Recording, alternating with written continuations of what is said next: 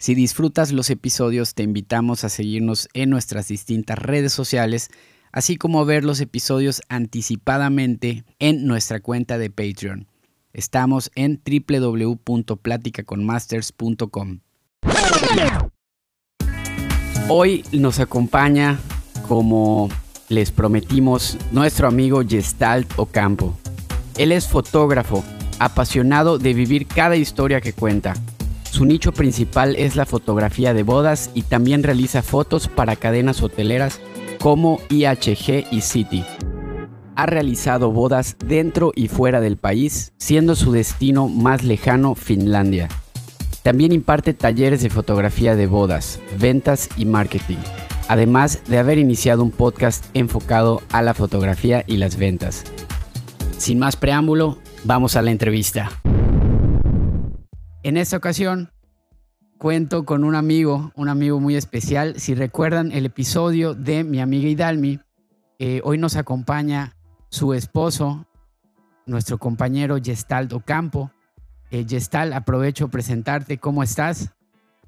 ¿Qué hubo, qué hubo, Pablo? Bueno, eh, de entrada agradezco la invitación, la distinción y pues, aquí estamos para, para lo que pueda ser útil y para ayudar a la banda, ¿no? Y y decir todo, todo lo que sé, porque pues yo creo que compartir es parte importante si sabes algo, ¿no?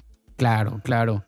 Y en esta ocasión, eh, a todas las personas que nos escuchen, em, queremos aprender, eh, queremos aprender cuáles son tus hábitos, tus secretos, algunas recomendaciones, tips que nos puedas recomendar. Mira, mi, mi secreto así fundamental es que em, todas las mañanas cuando me levanto, eh, tengo yo un botecito con, con ajos de Bulgaria. Entonces yo lo miro fijamente durante más o menos tres o cuatro horas. Y eso no es cierto, no quería meter eh, aquí un, pequeño chiste en, en, homenaje a lo mejor a Lelutier que me acabo de, de enterar que fallece el, el gran comediante de apellido Moonstock. Entonces falleció y me gustaría pues hacer este, este pequeño homenaje de un chiste de, de Lelutier, ¿no? Contado por él. Em, un secreto que te pudiera contar, pues no sé, a lo mejor salen varias ideas, pero un como tal secreto, yo digo que vamos a empezar con comparte todo lo que sabes. Claro, claro. Eso podría ser un secreto que, que muchas personas dicen, oye, es que tú no puedes decir todo lo que sabes, porque entonces ¿quién te va a comprar a ti? Exacto, exacto. yo creo que ese sería como que mi mayor secreto. Eh, por ejemplo, por las mañanas tienes alguna rutina, comienzas tu día eh, laboral, eh, ya sea en casa, de gira o en home office. Bueno, es lo mismo en, casa, ¿no? en este caso, alguna rutina diaria, mm, algún desayuno. Pues mira, una rutina en específico me cuesta, me cuesta trabajo como, como a todos, pero pues las trato de, llevar. Eh, digo, levantarse temprano ha sido algo que toda mi vida me ha causado problemas, pero trato, trato de hacerlo inmediatamente que me despierto, pues desayunar. Casi siempre pues me preparo unos huevitos revueltos con un poco de fruta y un café para que el, el cuerpo entienda que ya tiene que despertar. La gasolina. Y sí, sí, tiene, tiene que entender. Aparte, pues eso dicen, ¿no? Los, los que saben de dietas y eso. Huevito, eh, fruta, un poquito de avena y, y, un, y un café o té verde es lo ideal para, para despertar. Pues que porque el desayuno es, es la parte más importante. De ahí hay algo que me, que me gusta hacer en las mañanas y es que em, en las mañanas por alguna razón es cuando más tendemos a tener miedo.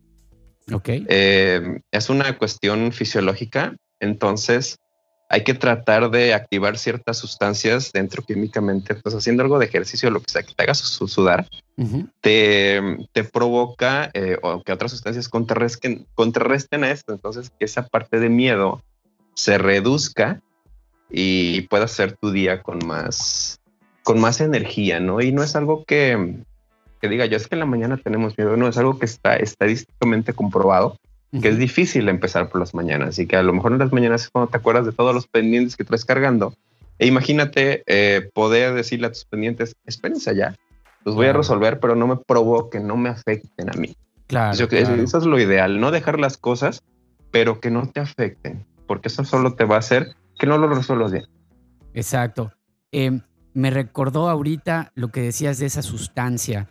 Eh, ¿Será semejante a la dopamina que, nos genera esa energía? No es, no es dopamina y no te quiero mentir inventándote algún nombre, pero va por ahí. Ok. Es, eh, ¿ves alguna? Es un primo de la dopamina. Eh, no sé si es, no, no recuerdo la verdad y no, no te quiero inventar, pero sí sé que cuando en la mañana haces alguna actividad física que te provoca sudar, ok. esa, esa sustancia del miedo, creo que es cortisol, me parece. El, el cortisol sabemos que no es como que es necesario, sí, porque siempre hay que tener un equilibrio entre todo y de eso trata el universo. Pero eh, el cortisol, pues no hay que tener de más, no hay que tenerlo nivelado y con ejercicio y sudar un poquito ya se, se tranquiliza. Entonces, a mí me gusta mucho despertarme, de ahí hacer un poco de ejercicio, lo cual pues me ha costado trabajo igual como a todos. No te voy a decir, no, yo diario ejercicio y llevo cinco años haciendo ejercicio. No, no, no, es algo que me cuesta trabajo como a todos. Claro. Pero yo creo que aquí el problema es no decir, ah, so ya, ya no hice ejercicio y bueno, pues ya la próxima semana, no, pues está mañana, ¿no? Y si ya, ya no hice ejercicio en la mañana, ya, ¿qué? No, pues ya esta mañana, no, puedo hacer ejercicio en la tarde o en la noche. Yo creo que es un error el decir, el próximo mes empieza. No, tienes, tienes que hacerlo ya. Si tienes chance, lo haces ya. Y si no puedes, pues no pasa nada, tienes otro día. Y si no, el que sigue. Y, por ejemplo, ¿tienes alguna inspiración, algo que te motive a hacer ya sea esa rutina, a trabajar día a día, algo que te motive y digas, hoy lo voy a hacer mejor que ayer? Pues yo creo que la, la mayor inspiración que tengo es todos los días cuando despierto, eh, voltear, abrir mis ojos y ver a mi, a mi lado en la cama a Idalmi, a mi esposa, Idalmi Duke. Ok. Eh, es, es la mejor motivación que yo tengo porque ella es una persona muy inteligente, muy activa, muy creativa y, y pues yo soy, soy, soy el esposo, soy el hombre de la, de la familia. Así que el verla ahí y cada día sentirme afortunado de que estoy casado con ella, eh, pues me motiva bastante y saber que tengo que hacer las cosas mejor para, para ser mejor eh, trabajador, mejor empresario, mejor fotógrafo, mejor esposo, mejor ser humano, mejor cocinero, mejor... Me encanta cocinar. Eh, todo, todo, ¿no? Para, para, para ella es, para mí es, ella es una motivación. Son una pareja, un ejemplo muy, muy romántico. su, respuesta también fuiste tú y, y me da mucho gusto que, que puedan mantener estos ya ocho años, ¿no? Ocho años de... Ocho años de casados, sí, de ocho años eh, de estar sorprendentemente casados porque, porque no es que me sorprenda el llevar ocho años, sino porque las sorpresas de nuestro matrimonio pasan a cada rato, ¿no? Claro. Aunque tenemos ocho años de casados a cada rato, yo me doy cuenta de algo nuevo de ella o descubrimos algo nuevo. Y digo, hace un par de semanas sacamos de, oye, yo no sabía que te gustaba eso. sí, o sea, ya, y, y, es, y somos una, una pareja que estamos juntos todo el día. Porque vivimos juntos, trabajamos juntos, nos despertamos juntos, o sea, todo lo hacemos juntos y aún seguimos descubriendo cosas, ¿no? Y eso es sorprendente. Por eso para mí son ocho años sorprendentes estar casado con, con Hidalmi. Wow. Gestalt, esa pregunta es, eh, ¿algún libro o cuál es tu libro favorito? ¿Algún libro que te haya o impactado la vida o algún libro que tú recomiendes mucho? Mira, la lectura es algo que me ha costado toda mi vida. Ok. Y, así físicamente he leído, creo que tres, cuatro libros a lo largo de toda mi vida. Eh, pero sí sé mucha información por precisamente por podcast y es por la por la razón que, que, ahora yo tengo mi podcast porque a mí me encantaba cuando eh, en, eh, cuando iba al gimnasio en, en otra ciudad tenía alrededor de cuatro kilómetros entre mi casa y el gimnasio me iba en bicicleta y, ahí ponía mis podcasts, ¿no? Y, en el gimnasio, el gimnasio no, porque pues hay que poner música que motiva acá chida y me encanta el rock y, y de todo, pero rock es como que mi favorita. Entonces, ¿algún podcast favorito? ¿Alguno que recurrías a, escuchar? ¿Alguno que, nos puedas recomendar? Vale, vale, sí. Pues mira, de entrada el de, el de un cuate que se llama Pablo Carrillo, que es súper chingón el vato. Y, y de, de, podcast que escucho, digo, escucha, hay uno que se llama Libros, libros para emprendedores. Excelente. está padre porque porque agarra libros y los los conjunta, ¿no? Y te dice un montón de libros y hay libros para lo que sea. Y, y ahí precisamente fue donde escuché lo de hacer ejercicio en la mañana para evitar los miedos y, no es que me acuerde de todo, pero siempre agarro, agarro, eh, agarro cosas de, de, distintos podcasts y cómo hacer ventas y cómo eso. Y hay un cuate también que tiene videos en YouTube que se apellida, se llama Jürgen, no me acuerdo su apellido, pero se llama Jürgen. Seguramente lo has visto por ahí. Da consejos también muy buenos. A mí me encanta, me encantan las ventas. Yo, yo me apasiono con, con las cuestiones de ventas y cómo funcionamos como, como máquinas en, en algunas cosas. Nos decimos, somos seres humanos y no, pues nada, no es cierto. Somos, eh, aunque cada uno tiene su, su, su, personalidad bien marcada y no hay ninguna otra persona eh, como Pablo Carrillo ni como Yestalo Campo, todos tenemos lo mismo. Somos, somos, somos en masa, ¿no? Y no, no te encanta a ti cuando dices, ah, eso está, esta rola está bien chida o este, este movimiento está bien chido o o mira esta, esta nueva serie que salió y ves que todo el mundo lo está viendo. Y dices, ay, no soy tan único y pues así somos, ¿no? Dentro de nuestra individualidad tenemos, somos parte de una sociedad y no nos podemos desprender de ello. Y me encanta la manera en la que tanto Jürgen como el señor de libros para emprendedores, con todos sus episodios, nos enseñan a, a utilizar esa información, a utilizar esas eh, herramientas pues para emprender claro. Porque digo, antes emprender era nada, ¿no? La, generación anterior a, a, mí, pues emprender era cosa de locos. Eras, te ibas, estudiabas, te metes una empresa y ya, era, era el, el 90, 90% a lo mejor. Y aquellas personas que hacían sus empresas eran muy poco. Hoy en día no, hoy en día yo creo que nos vamos a lo mejor hasta un 30, 40% de personas que están emprendiendo, que quieren hacer sus negocios que, les encanta cocinar y quieren abrir su restaurante, que les encanta la fotografía y quieren ser fotógrafos.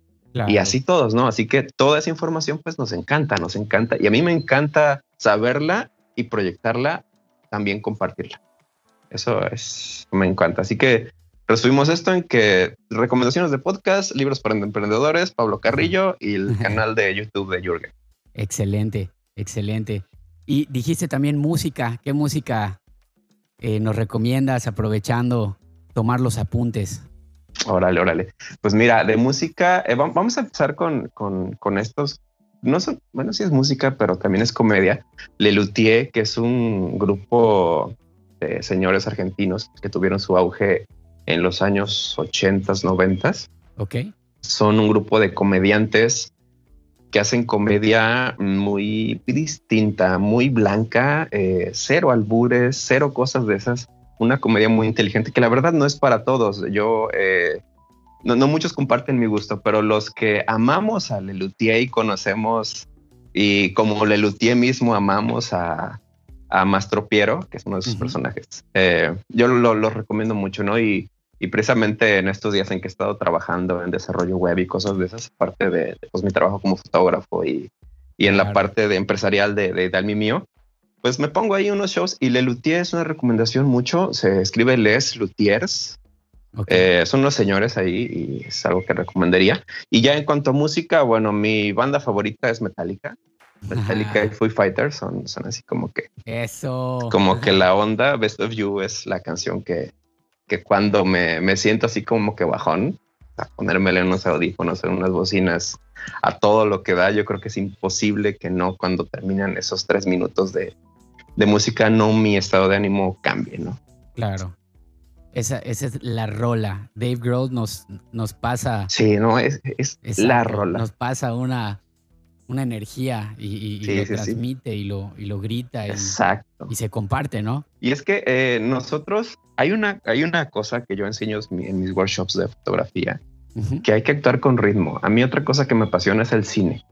Me hubiera encantado ser, eh, ser eh, no director ni guionista, o tal vez director, director sí, guionista no, porque es algo muy, muy complicado y como que no lo termino de entender, pero director de cine sí sí, me hubiera gustado. Porque hay algo que, me sucede mucho, ¿no? Yo ya sé lo que va a pasar en muchas películas porque Inclusive hay un muchas películas de las que se hacen hoy en día están basadas en un libro claro, que es de guiones y ya se sabe que después de que pase A sigue B y luego C. Y de C hay dos caminos, de uno y de dos, y no hay de otra. Y en ese libro se basan todo, casi el 80% de las películas están basados el guion en ese libro. Y como que es algo que yo intuyo sin saberlo, yo nunca he leído ese libro, pero es algo que intuyo y le digo, y dale, mira, ahorita va a pasar esto, ¿ya la viste? No, no la vi, es algo que va a pasar y pasa, ¿no? Así que... Eh, Prevés lo que, lo que pasa. Exactamente, porque de todo lleva un ritmo. Y los ritmos dices, bueno, la canción, ¿no? Eh, Best of You empieza con la guitarrita así, y solamente con el vocalista cantando, y de ahí sube, y de ahí baja, y de ahí sube, y de ahí baja, y el solo de batería me vuelve loco, y es como que la parte más, eh, más alta, más alta de, de, la canción. Entonces, esa se puede aplicar a, a, las ventas, se puede aplicar a todo. En este caso, para este podcast se podría aplicar un ritmo si hubiéramos hecho un guion, lo cual pues no fue así, porque está, estamos teniendo una entrevista real en la que me preguntas, yo, yo respondo y ahí nos vamos. Y es algo muy importante el tener ese ritmo. Y ese ritmo se lleva hasta, si eres chef, eh, tú empiezas con un platillo. Bueno, no, no, no empiezas con un platillo. Si tienes tu restaurante, tu ritmo para los clientes tiene que ser desde tu fachada. y ahora ya no en tu fachada, tiene que ser desde tus redes sociales. Tus redes sociales es el primer contacto con tu cliente como tu carta de presentación. Exactamente. Entonces tienes que tener eh, el primer, la primera impresión que se van a llevar es esa. De ahí lo tienes que secundar con tu fachada de tu restaurante, que tiene que ser coherente con lo que dijiste en redes sociales y te tiene que dar hambre, ¿no? Y de ahí van, van en los pasillos de tu restaurante y tienes que poner eh, cosas que te ayuden, porque no puedes eh, hacer todo pum, pum, pum, pum, y redes sociales súper chingonas y la portada de tu restaurante súper extravagante y todo. No, no, no, tenemos que darle descanso a la gente. Así que si tus redes sociales están bien y tu fachada es una cosa súper extrafalaria, de ahí tienes que tener un pasillo donde les vas a dar tranquilidad.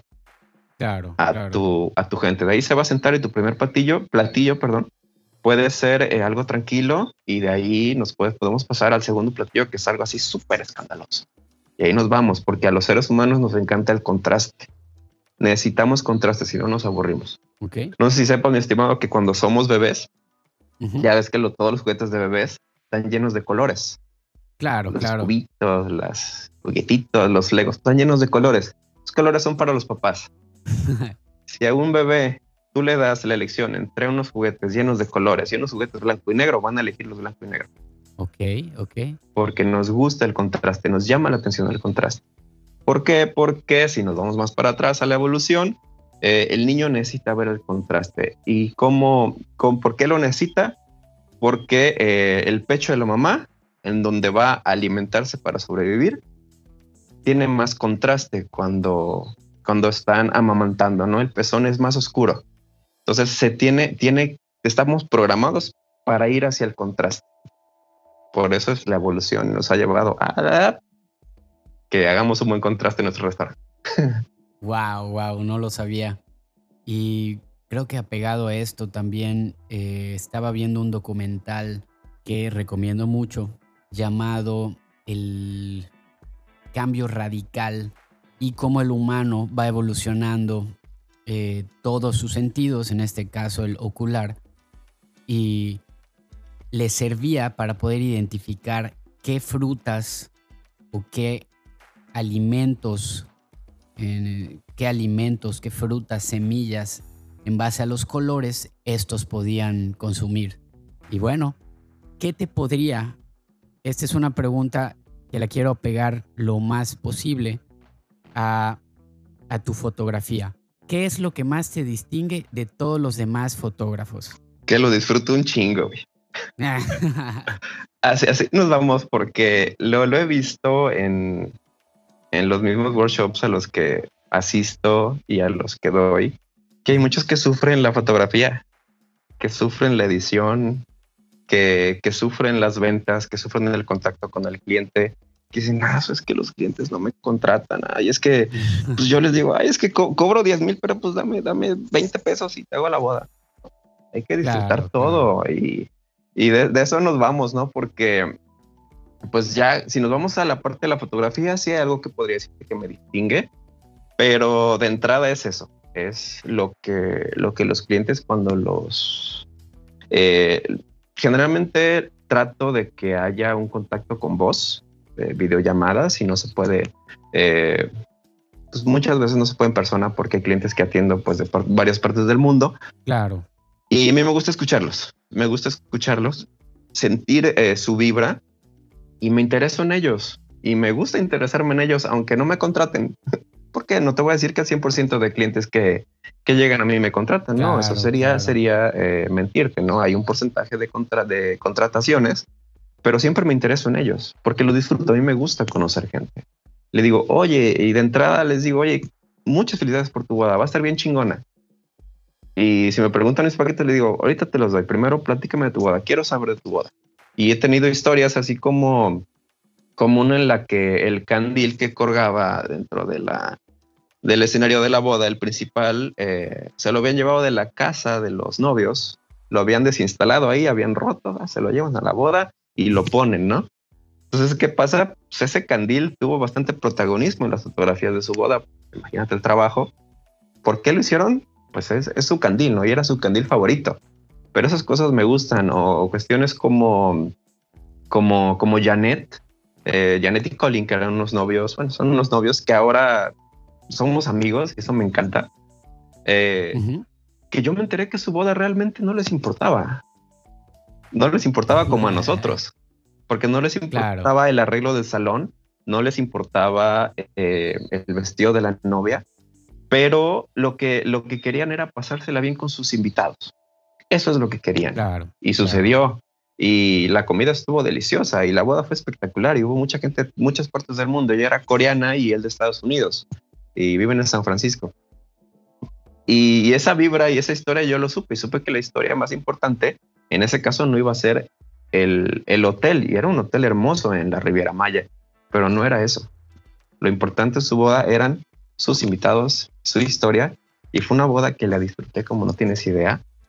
Y, así, y así, así me la viento con todos. La, última boda que, hice eh, fue, fue de, de Lulu, y Lulu es mexicana, de, la parte de la Riviera de la península de Yucatán, y, su novio venía de Bélgica, ¿no? Entonces yo le pregunté, oye, ¿cuál es lo más importante de su boda? Lo mismo, los invitados. Claro. Porque venía gente de muchas partes del mundo y, imprimieron banderitas, ¿no? Para, para que cada uno se tomara la foto con la banderita donde venían. Había como 20 banderas. venía gente porque ellos habían viajado mucho y habían vivido en muchas partes y tenían amigos de todo el mundo. Wow. Así que eso a mí me encanta. Disfruto mucho todo el proceso de desde que conozco a los novios hasta que les entrego. Y cuando les entrego, yo quiero que sea una experiencia. Yo no les entrego fotos. Yo no vendo imágenes, yo vendo experiencia. Y yo creo que eso también me distinguiría de los demás y, me encanta hacer llorar a la gente. me encanta hacer llorar a la gente cuando, cuando ven sus fotos y todo eso. Wow, ya, ya te entendí, ya. Sí, y, y es algo que en realidad pocos logran transmitir una emoción, ¿no? Porque imágenes pueden haber muchísimas, libros pueden haber muchísimas, películas pueden haber muchísimas, pero esas que no tienen, pero esas que más bien no transmiten esa idea o ese sentimiento son un poco eh, complicadas de, complicados de identificar. Así es, mi estimado. Pues tú lo sabes con, con la música, ¿no? Exacto. Hay canciones que tú te vas, te pierdes y puedes llorar solamente con la canción. Pues terminar con una energía y hay canciones que nada más son para escucharlas mientras estás haciendo algo ya, ¿no? Y así es. Y las dos partes están bien, ¿no? Digo, si toda la, música nos hiciera vivir una emoción, ya estaríamos cansados de esos, ¿no? Necesitamos música también ligera y, y también a mí me gusta el reggaetón y la cumbia me gusta y me gusta mucho el son cubano, la salsa me gusta mucho, lo único que, como que no termino de entender es la música de los grupos norteños. Como Tigres del Norte y eso como que no tan, no me encanta, pero de ahí fuera la música de banda la disfruto mucho. Van el Recodo y eso, soy súper fan de acá entre nos de Recodo. Y, y pues hay que escuchar de todo en esta vida, ¿no? Yo creo que es, es parte, parte importante, ¿no? Es de que ah, ahorita con, con, con TikTok, ¿no? Que dicen, no, pues es que TikTok es para, para gente que le falta neuronas, ¿no es cierto? TikTok es una red que está rompiéndola con todo en estos momentos. Y yo creo que quienes dicen que TikTok es una es para tontos o para los que no tienen que hacer, se van a quedar en, el en Facebook y en Instagram, ¿no? Porque es una evolución que no podemos nosotros impedir. Y es divertido hacer TikToks y ahora ya estoy viendo que están haciendo ahí tutoriales y todo. que hay que siempre entrarle a todo, ¿no? Claro, evolucionar inclusive estas redes para gente también que, eh, que se quiera divertir. Y es, un relajo ¿eh? hacer, o sea, ya tú ves los TikToks y dicen, ah, están perdiendo el tiempo. No manches, hice un TikTok con Hidalmi de, de Thalía con el con bien jalado, ¿no? Eh, y no manches, o sea, nos aventamos como mm, más de una hora haciéndolo. Es un video de 60 segundos o menos, porque no nos salía y es corta, le ibas tú. no, no, no fue fácil, la verdad, nos llevó nuestro esfuerzo. Sí, sí, sí, bastante. Y me, me, compré, no me compré, conseguí un sombrerito, y, pero salió bien y la verdad me divertí mucho haciéndolo y el resultado también. requirió una, una planeación, una dirección. Eh, siguiente eh, pregunta, te voy a hacer, eh, pues, quiero que convertirlo a tu, a tu manera, a tu mundo. En este caso, todos tenemos problemas en la vida, ya sea pérdida de algún familiar, ya sea un problema en el trabajo, ya sea un problema en, la escuela, ya sea un problema en, en, fin, en donde sea. ¿Cómo superas esos problemas, esas barreras que se te presentan en la vida diaria? Pues, no hay nada que hacer, mi hermano. Una, si una situación tiene solución, lo solucionas. Si no tiene solución, lo aceptas y lo superas. Es muy difícil, es muy complicado. Hay que aceptar el duelo. Digo, lo que menciono cuando digo, no, no he tenido afortunadamente muchos, muchos fallecimientos familiares, aunque sí he pasado cosas muy, muy difíciles como todo ser humano. Pero digo, lo que yo le digo cuando un amigo sé que se le que fallece algún familiar, digo, pues te deseo una pronta, una pronta resignación porque no hay de otra, ¿no? Eh, hay partes de, de la vida que también se pueden solucionar.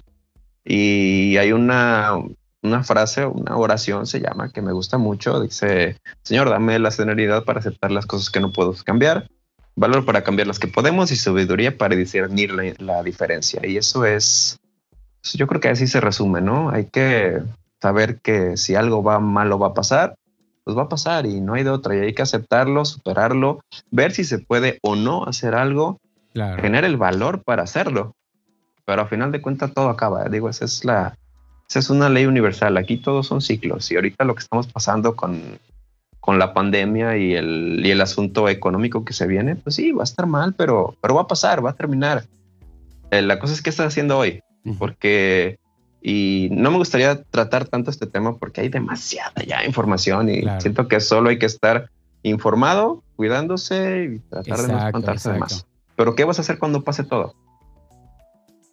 Nada más te vas a quedar ahí esperando a que la economía se recupere después de, que pase todo el proceso. Y si sufriste alguna pérdida, pues hay que superarla. Eh, no hay de otra, no hay de otra. Y no es de, ay, que no le estás dando importancia. No, sí se le está dando la importancia a esta y a cualquier tragedia y a cualquier situación difícil, pero no hay de otra, es inevitable que se tiene que superar. Y si no lo estás superando, pues busca ayuda para superarlo.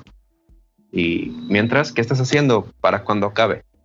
Las cosas siempre acaban y eso es una ley inevitable. Para nosotros, digo, estamos aquí un ratito de tiempo y de ahí nos toca pasar a, a lo que sigue. Claro, lo único que tenemos seguro en esta vida pues es es que todos nos vamos a ir. todos vamos para el mismo, para el mismo lado. ¿Cómo nos, los, ¿Cómo nos las estamos pasando, no? Exacto. ¿Y qué estamos haciendo? ¿Qué estamos eh, aportando a la comunidad? ¿Qué, eh, ¿Qué estamos enseñando? ¿Qué estamos aprendiendo? Este podcast no tiene un público específico, ¿no? Es quien quiera aprender, quien quiera eh, comentar, quien quiera aportar. Y me voy a saltar a la siguiente pregunta, esta también eh, enfocada al público de la fotografía. Si tú tuvieses 18 años, ¿qué te podrías decir a ti mismo? Imaginándote que eh, soy un fotógrafo joven o bien soy un fotógrafo que ya lleva muchos años, pero quiero despegar. Pues mira, aquí va a ser algo bien personal que, que, que no sé si aplique a todo mundo, pero es mi historia y no puedo ver la, la, vida desde otra, desde otro punto de vista. Ok. Si yo tuviera 18 años, yo, yo me diría, bueno, para empezar, yo soy ingeniero en sistemas. Ok. Eh, de fotografía, pues lo aprendí eh, en el campo, estudiando muchísimo, viendo mucho cine, eh, yendo a talleres, escuchando podcasts, eh, aprendiendo y aceptando críticas. Claro. Y es en este punto, aceptando críticas, en donde yo me diría, sabes que Gestal, eh, tienes que dejar de perder el tiempo y enfocarte en lo importante. Y parte importante de tu vida va a ser casarte con Hidalgo. Parte definitiva va a ser casarte con Hidalgo. Bueno, a los 18 años casarme a lo mejor eh, sería algo, algo apresurado, pero sí estar junto de ella. ¿Por qué? Porque Hidalmi, cuando, cuando nos conocimos, fue una persona que me ayudó muchísimo a superar Claro. en todos los aspectos, ¿no? Pero entre todos esos aspectos está la fotografía.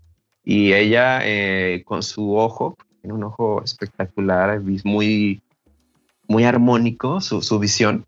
Ujú. Ella me decía, oye, no hagas esto, eso no está bien, es mejor que hagas esto. Y pues eh, nuestro ego interno nos complica mucho aceptar críticas, ¿no? Claro. Entonces me costó trabajo y ella no desistió, que se le agradezco infinitamente. Y eso me hizo eh, superarme en, en la fotografía. Así que nos regresamos al, al a cuando yo tenía 18 años, Ujú. viajamos bien chingón en el tiempo. Yo quería tener pues un DeLorean chingón, llegar volando, porque tiene que ser el de, la, el de Volver al Futuro 3, llegar volando con el Gestal de 18 años y decir, compadre, lánzate a la ciudad donde está Idalmi y dile eh, lo que van a hacer juntos y que la van a romper y rompanla desde ahorita. ¿no? Y, y, y no estudies ingeniería en sistemas. Eh, bueno, que- o no, no sé, la verdad, no, no sé, no sé si, si no estudiar ingeniería en sistemas o sí, porque al final de cuentas sí me sirvió. Yo creo que las, las carreras eh, nos sirven mucho para, para relacionarnos con el mundo. Claro, claro. Porque el trabajo en primaria, secundaria, prepa es uno, pero ya cuando estás en la universidad te empiezas a relacionar con otras personas que están en el proceso de ser adultos y con, y con maestros que están en el proceso o que tienden a ser más tus jefes que, que, que ya no te llevan de la manita, que te exigen y si no haces algo bien te va a ir mal. Claro.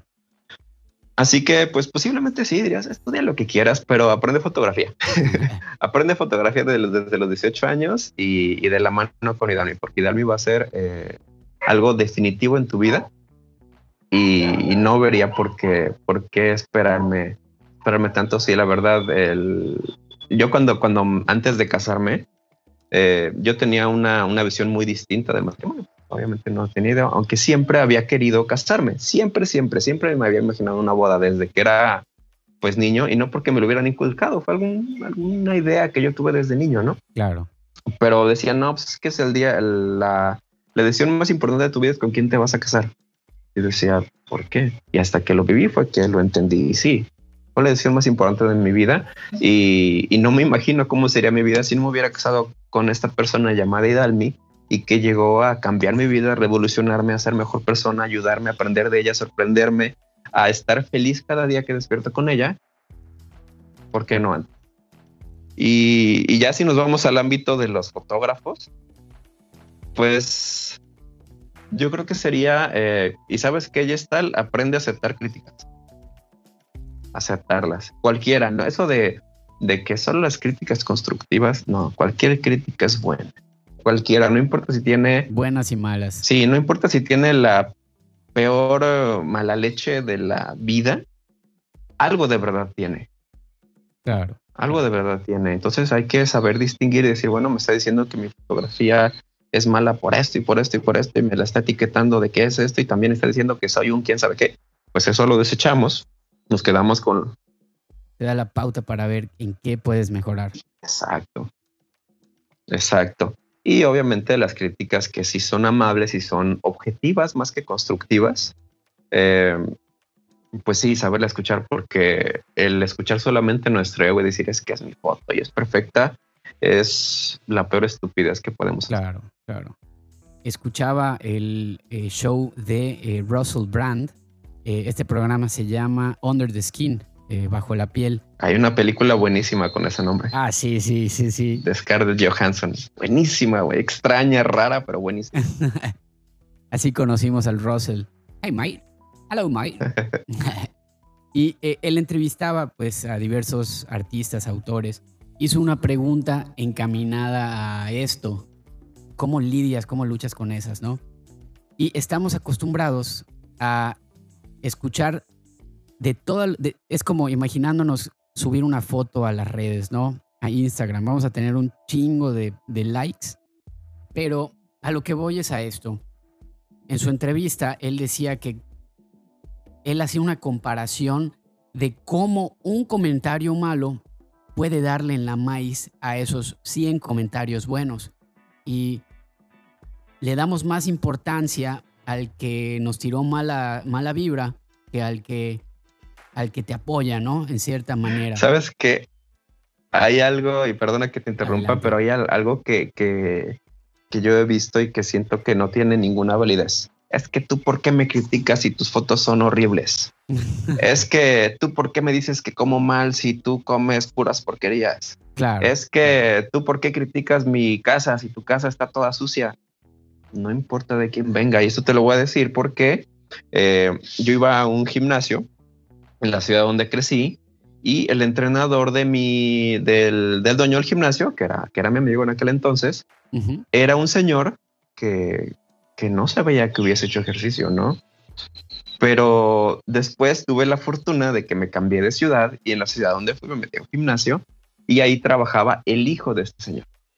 Entonces, eh, ya tuve más, más acercamiento con él y vi que sabía de, ejercicio. Todo, todo, todo, tenía mucho, bueno, todo, todo es exagerar, pero eh, sí tenía muchísima información y el hecho de que él no estuviera todo musculoso y así no decía nada, él sabía lo que iba a hacer y persona que tomaba, persona que ganaba premios en físico constructivismo.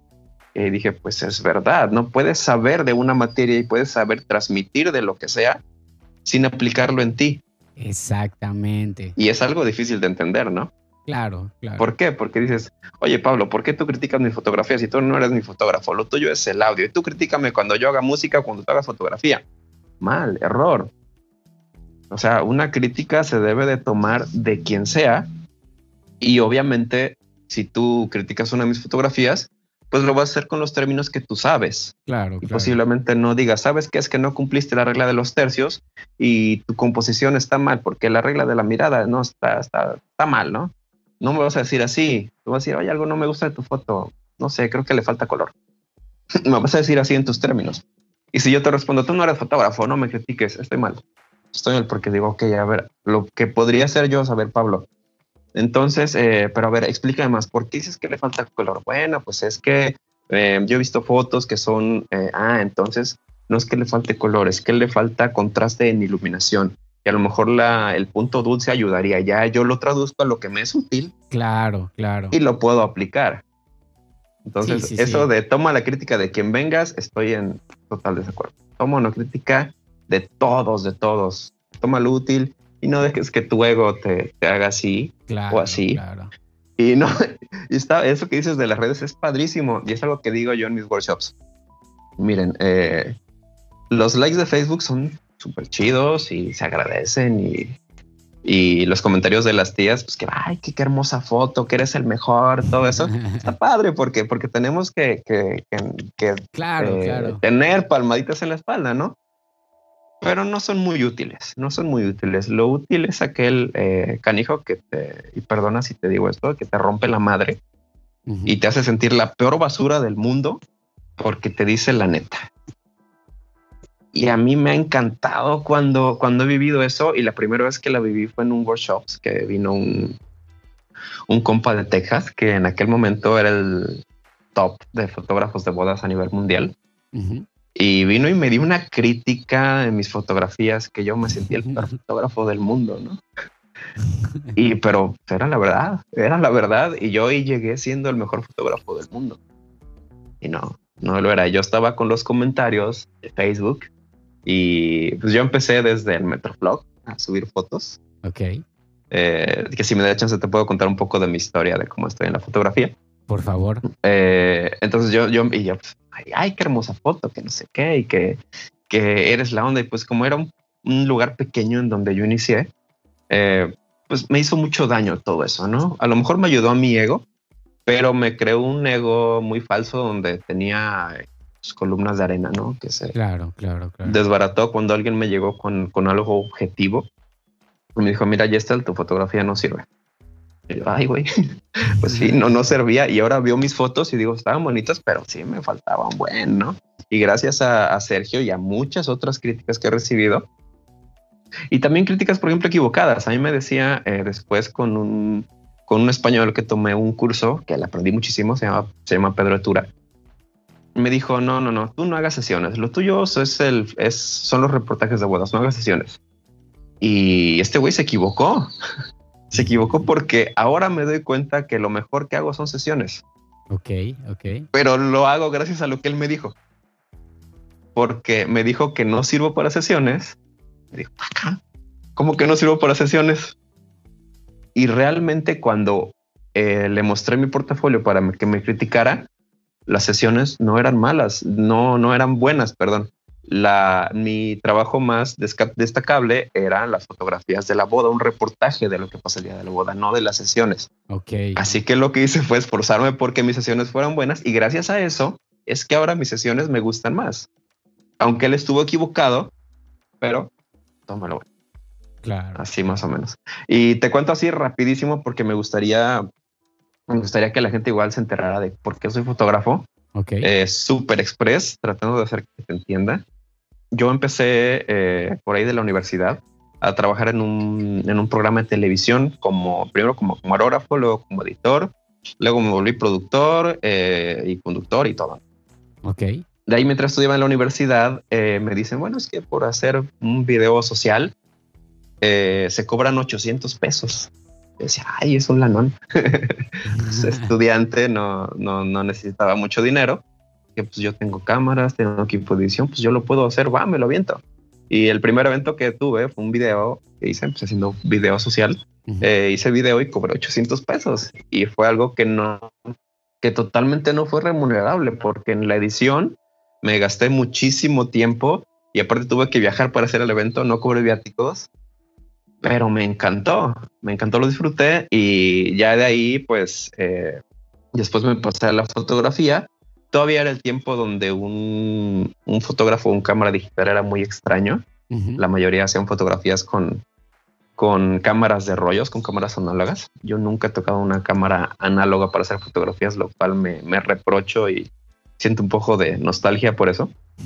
Entonces yo llego con una cámara digital y un, lente que encontré en oferta, un lente grandotote así blanco, eh, y llego a un, a un lugar pues pequeño con ese equipo y con Metroflog y apenas venía Facebook. Entonces, eso fue lo que me, lo que me hizo destacar. De entrada fue mi equipo, ¿no? Y, y la verdad ahí la cámara era la, era la que hacía las fotos. Yo pues sí hacía un trabajo a lo mejor normal, pero la cámara me ayudaba muchísimo. Entonces empecé a sobresalir sobre todo, sobre todo los, los demás fotógrafos. Y de ahí corte A, yo creo que el siguiente punto fue conocer a Idalmi después de que yo empecé con eso, conozco a Idalmi y empiezo a, trabajar en mi aceptación de crítica y mi mejora y todo eso. Tu, tu enfoque fue puliéndose, ¿no? Ándale, ándale.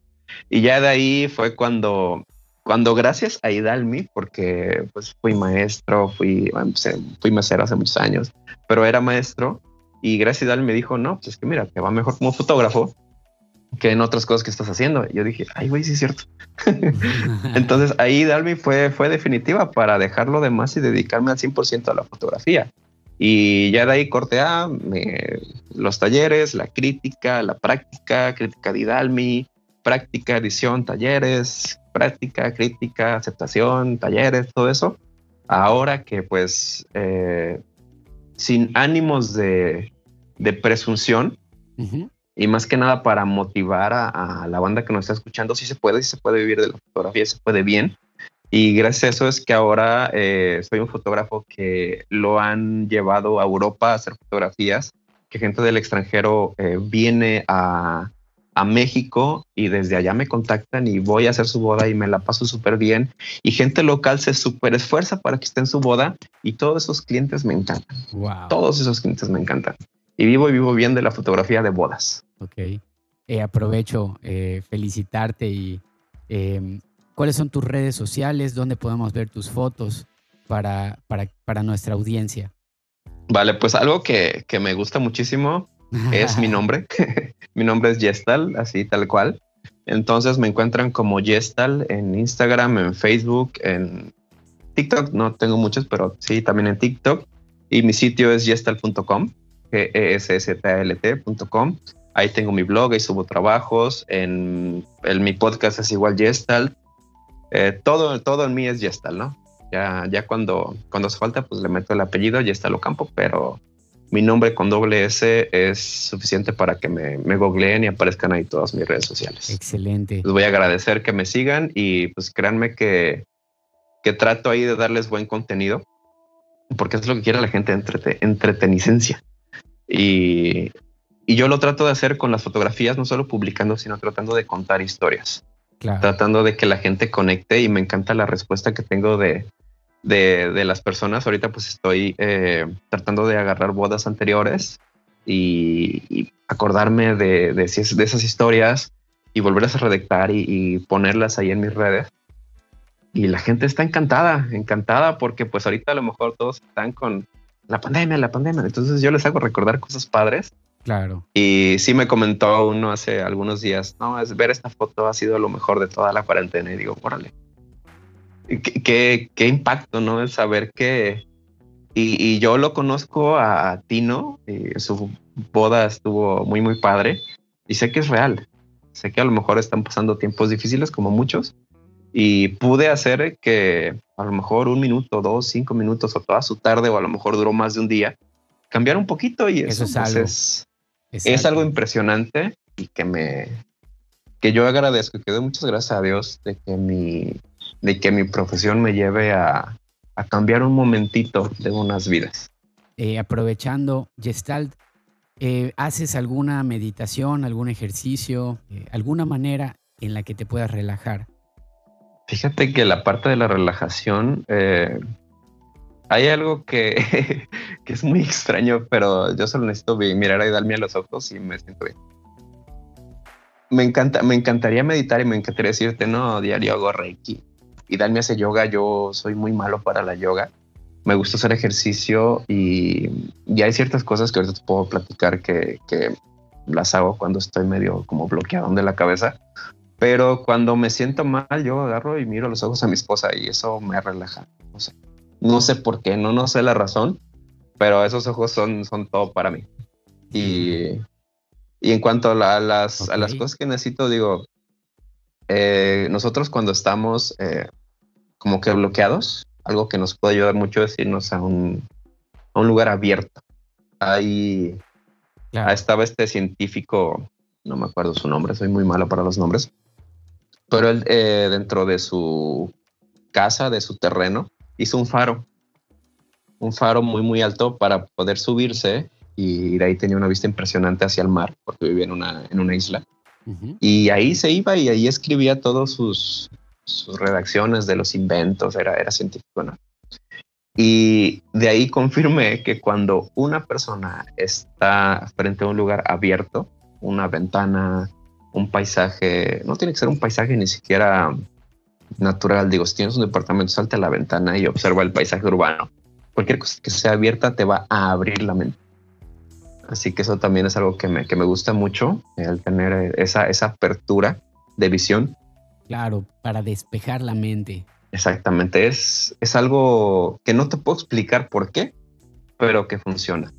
Algo que me gusta mucho también, pues es escuchar eh, música cuando hago ejercicio. Okay. Es la que, la que no me deja echar la hueva. Y sacaban mis 20 segundos de ejercicio, descanso 10 y otros 20, entonces me dice el coach, órale, 3, 2, 1, órale y es lo que, lo que me ayuda mucho a, no descansar de más entre ejercicio y ejercicio. Y también el ejercicio para mí es una terapia, independientemente de que, de que pues me ayuda, ¿no? A, estar bien físicamente y me siento bien. Pero, pero yo creo que esas serían eh, las maneras que a lo mejor me ayudo para, para estar bien y pues destacando que, que esos ojos de Edith Dalmi son, son, la, son la onda, la verdad. Me da mucho gusto que tengan una excelente relación y que nos compartan ambos aquí su, su manera de trabajar y algunos de sus hábitos y secretos de la vida diaria. Y también espero poderlos ver pronto, inclusive que termine rápido este, esta situación y poder hacer otro viaje. Hay que planear el siguiente viaje, a ver a dónde vamos a ir. Aceptamos cualquier recomendación. Nos repetimos Holbox, ¿no? Por mí sí. Un lugar hermoso y, y, bueno, eh, Gestalt, te agradezco muchísimo, muchísimo este tiempo, estas palabras que nos hayas compartido, eh, tu experiencia, tu, tu trayectoria y, y, y, no me queda más que agradecerte a ti y a toda la audiencia que nos está escuchando en sus casas, coches, cuartos, haciendo ejercicio, en fin. Muchísimas gracias, Gestalt. El agradecimiento es todo mío, mi estimado. Te mando un abrazo, mis mejores deseos y pues sigan a Pablo en todas sus redes. Suscríbanse a este podcast. Eh, estoy seguro que, que tendrá entrevistas súper, súper chingonas que les van a dejar mucha información, entretener y pues yo creo que no hay eh, mejor manera de, entretenerse que sacando algo productivo. Yo creo que Pablo es una, una opción que en el momento de hoy es súper válida. Muchísimas gracias, Istalt. Te mando un abrazo a ti y Dalmi y vale, carnal. Nos vemos pronto. Órale, un abrazo. Así nos fue con Gestalt Ocampo. Sin duda, un excelente fotógrafo y ejemplo. Llegó el momento de despedirnos te invito a escribirnos si quieres hacer alguna pregunta, si quieres recomendarnos a alguien para invitar. Te voy a dejar un link al final de la descripción de este podcast o nos puedes enviar, me puedes enviar un mensaje personalmente a pablo Si estás planeando ir a visitar algún lugar maravilloso, yo te voy a recomendar Holbox. Holbox es una isla que está entre Cancún y entre Yucatán, específicamente enfrente de Chiquilá. ¿Qué cosas no te puedes perder? Nadar con los tiburones ballena, por supuesto que en temporada, entre junio y septiembre, tomando sus precauciones. Las pizzas de marisco y para cualquier informe visitar Papá Rana. También te invito a seguirnos en nuestras redes encontrándonos como Plática con Masters, ya sea en YouTube, Facebook e Instagram. Te envío un saludo con mucho cariño en donde sea que nos estés escuchando y nos vemos en el siguiente episodio. Este episodio es patrocinado por Artexa, Academia de Arte y Tecnología en línea, en el cual a través de sus cursos puedes aprender a tocar guitarra, piano, y hasta una certificación en marketing digital para afiliados. También es patrocinado por Cropicalia Records, música y cultura.